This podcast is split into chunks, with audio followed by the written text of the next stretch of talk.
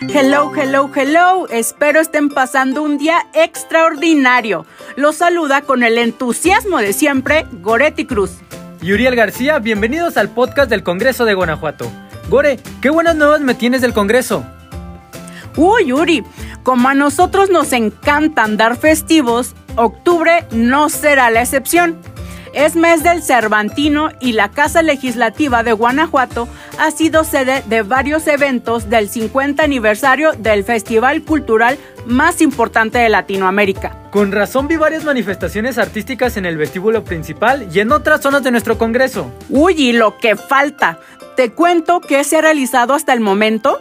Claro, Gore. Se inauguró la exposición The Bridge of the World en el vestíbulo del Congreso esta exposición es muy especial porque muestra el trabajo de artistas con autismo de México y Corea que buscan proyectar su mundo interior al exterior mediante expresiones artísticas como una plataforma para conectar con los demás para promover un intercambio cultural y enaltecer los valores de tolerancia e inclusión. Y ahora que me recuerdas, también se dio el inicio con la exposición Tina Modoti, en el marco de Tina y Diego Camaradas, que mostró una selección de imágenes del trabajo realizado por la fotógrafa italiana Tina Modotti durante su estancia en México de 1923 a 1929. Pero ¿qué te parece si escuchamos a la diputada María de la Luz Hernández Martínez que nos cuenta más sobre el tema? Y todas estas acciones culturales, artísticas, para promover la cultura y el arte en todos los espacios del Congreso del Estado y en todas las expresiones posibles.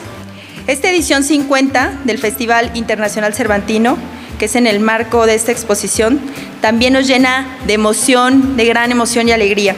Van a ser 19 días de esta gran fiesta cultural y artística. Participación de al menos 20 estados y 34 países invitados. Guanajuato está listo para celebrar en grande a lo largo de este estado este Festival Internacional Cervantino, así como el Congreso del Estado sumándose a esta gran fiesta artístico-cultural de talla internacional. Sean todas y todos bienvenidos a este Congreso. Al Congreso no solo le gusta difundir temas culturales, también nos interesamos por la salud.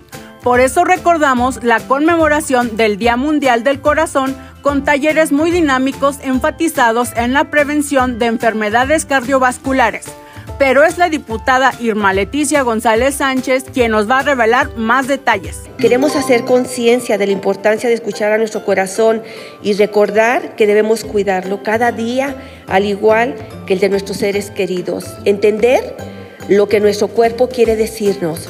Es esencial para empezar a hacer algunos cambios muy sencillos que pueden salvar nuestra vida y también la de nuestra familia. Por ello, traemos el día de hoy, gracias doctor, por promoverlo. Muchas gracias. Gracias a la universidad, gracias a las autoridades de, nuestro Congreso por traer este tipo de eventos aquí que nos van a hablar de la prevención de estas patologías que son en su mayoría evitables. De ahí el lema de este año, usa tu corazón para cada corazón que hace una diferencia y una referencia a la importancia de decir no a los hábitos que dañan nuestro corazón, como es el tabaco, usar el corazón para decir sí, aquellos hábitos como alimentarse bien y hacer ejercicio físico. ¿Y en la sesión qué se aprobó? Manténme informado, Gore. Andas muy ansioso, Uri. Estoy ansioso de veras. Pero te entiendo. Déjate cuento que el Pleno del Congreso realizó dos exhortos en materia de fomento agropecuario. El primero dirigido a la Secretaría de Agricultura y Desarrollo Rural y al Servicio Nacional de Sanidad, Inocuidad y Calidad Agroalimentaria, para que en medida de sus atribuciones colaboren con los agricultores de cultivos de fresas del municipio de Irapuato en el control, eliminación de la plaga y para que refuercen sus controles sanitarios de las importaciones, exportaciones, reexportaciones y tránsito de mercancías. Y el segundo al titular de la Secretaría de Agricultura y Desarrollo Rural del Gobierno Federal, a fin de que la población productora agrícola de todas las entidades federativas pueda acceder al programa de fertilizantes para los ejercicios 2022 y 2023. Escuchemos a la legisladora Briseida Anabel Magdaleno González y al congresista Víctor Manuel Sanela Huerta acerca del tema. Este campo ha tenido grandes desafíos y uno de ellos fue abastecer de fertilizantes a los cultivos como el maíz, el frijol y el sorgo, que en su conjunto representan un poco más del 80% de la superficie sembrada en este ciclo agrícola. Y solamente considerando a estos tres cultivos básicos, se estimó una demanda de 120 mil toneladas de urea para los cultivos de riego y 126 mil toneladas de sulfato de amonio.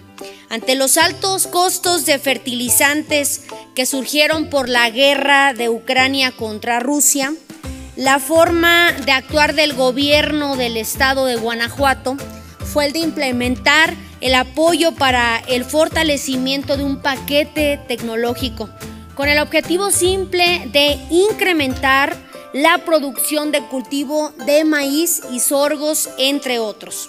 Por lo anterior, se reconoce el trabajo de la Secretaría de Desarrollo Agroalimentario y Rural de Gobierno del Estado, pero también reconozco y agradezco el trabajo de la Comisión de Fomento Agropecuario para el análisis y dictamen que venimos a presentar, ya que es importantísimo que las y los productores del campo, pero sobre todo los que son pequeños productores, puedan tener un acceso a programas federales, porque esto garantizará la producción de sus cosechas. En esta tribuna hablamos hace un par de meses sobre este problema que estaba acechando a la producción de fresa en el estado de Guanajuato, puntualmente en mi municipio, en Irapuato, derivado de la plaga de la pestalotia, que arrasó con muchas plantaciones de fresa, que eso representó pérdida pues total del producto y que también el consumidor lo resintió ya que hubo un incremento en su precio en el mercado. El objetivo de este eh, llamado que estaremos haciendo en este Congreso pues es reforzar los controles sanitarios de las importaciones, exportaciones, reexportaciones y el tránsito de mercancías puntualmente de la planta de fresa. Nuestras diputadas y diputados andan trabajando a tope. Por eso, también el Pleno del Congreso exhortó al Ayuntamiento de León para que instruya a la Secretaría de Seguridad, Prevención y Protección Ciudadana para que remita a esta Asamblea un informe integral sobre las acciones correctivas y preventivas implementadas o que se van a implementar para garantizar la salvaguarda de la integridad, libertades y derechos de las mujeres, niñas y adolescentes por parte del personal de esta Secretaría informe sobre las medidas que ha tomado para garantizar la no repetición de los hechos descritos en la propuesta y si se ha efectuado alguna acción reparatoria. Para más información, escuchemos a la diputada Yulma Rocha Aguilar. Que si bien es cierto, el caso de Dulce es el detonante y es al que refiero, en los últimos años la Policía Municipal de León ha sido una institución que ha estado marcada por actos y momentos represión policial y violaciones a los derechos humanos, particularmente mujeres, niñas, jóvenes y adolescentes. Por ello, o prueba de ello, son los distintos casos que se mencionan en el dictamen que está puesto a su consideración. Durante el proceso de análisis del exhorto que llevó a cabo la comisión, donde por supuesto existió la voluntad de todos sus integrantes para enriquecer el presente documento, se solicitó un informe a la Secretaría de Seguridad Ciudadana de León relativa a las acciones correctivas y preventivas que se habrían de implementar. Sin embargo, en dicha documentación no se refirió o dicha información que se envió no se manifestó con puntualidad de lo que se solicitó. Se envió o se manifestó, eh, se usan o se implementan protocolos que eso eh, por obligación no tienen que hacer, que se les brinda protección o asesoría o capacitación a las policías y también la atención a las víctimas. Y finalmente se aprobaron las modificaciones a la Ley Orgánica Municipal para el Estado de Guanajuato, para que los ayuntamientos incorporen la perspectiva de género en todas sus acciones a fin de fortalecer los derechos de mujeres y niñas. Pero es la legisladora Cristina Márquez quien nos va a contar más de este tema. La propuesta inicial por objeto el fortalecimiento de los derechos de las mujeres y niñas, a fin de lograr de los temas que hace ya varios meses yo eh, presenté a nombre del grupo parlamentario del PAN y que en este, en este seguimiento y en este transcurrir de los meses en el proceso legislativo se llevó a cabo el análisis, se hizo la consulta, se llevó a cabo la mesa de trabajo con la aportación de diferentes instituciones y organismos, así como de los ayuntamientos al incidir en la ley orgánica municipal.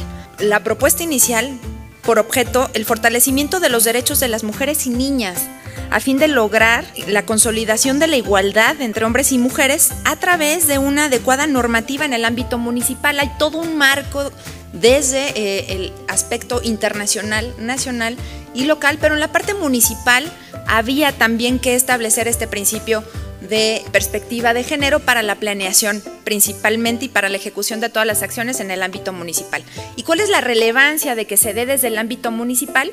Primero que quede la certeza y la garantía de que a través de la ley orgánica queda ya un principio perfectamente establecido dotando al municipio de la posibilidad de ejercer todas las acciones necesarias para llevar a cabo eh, este objetivo que hemos planteado, que es el de la consolidación de la igualdad entre hombres y mujeres y por supuesto la atención, la prevención y la erradicación de todo tipo de violencia contra las mujeres y las niñas en los municipios, reitero, es muy importante por ser el espacio más cercano a la ciudadanía. Ahora sí, ha llegado el momento de despedir. ¡Ey, ey, ey, ey, ey! Tranquilo, con calma, Uri, aún falta algo. ¿Qué falta, Gore? Falta invitar a todos a sintonizar el programa Así es la ley, donde podrás conocer a las diputadas y diputados, sus propuestas y todo sobre el quehacer legislativo. Se transmite todos los miércoles a las 5.30 de la tarde por TV4 y nuestras redes sociales. Ahora sí, Gore, llegó el momento sad del día. Lamentablemente es hora de despedirnos. Recuerda no bajar la guardia, protégete tú y a los tuyos acatando las medidas de nuestras autoridades de salud. No olviden que nos pueden encontrar en redes sociales. Estamos en Facebook, Instagram, Twitter, YouTube, Spotify y TikTok como Congreso GTO. Les mandamos un abrazo para todos. Hasta, la, próxima.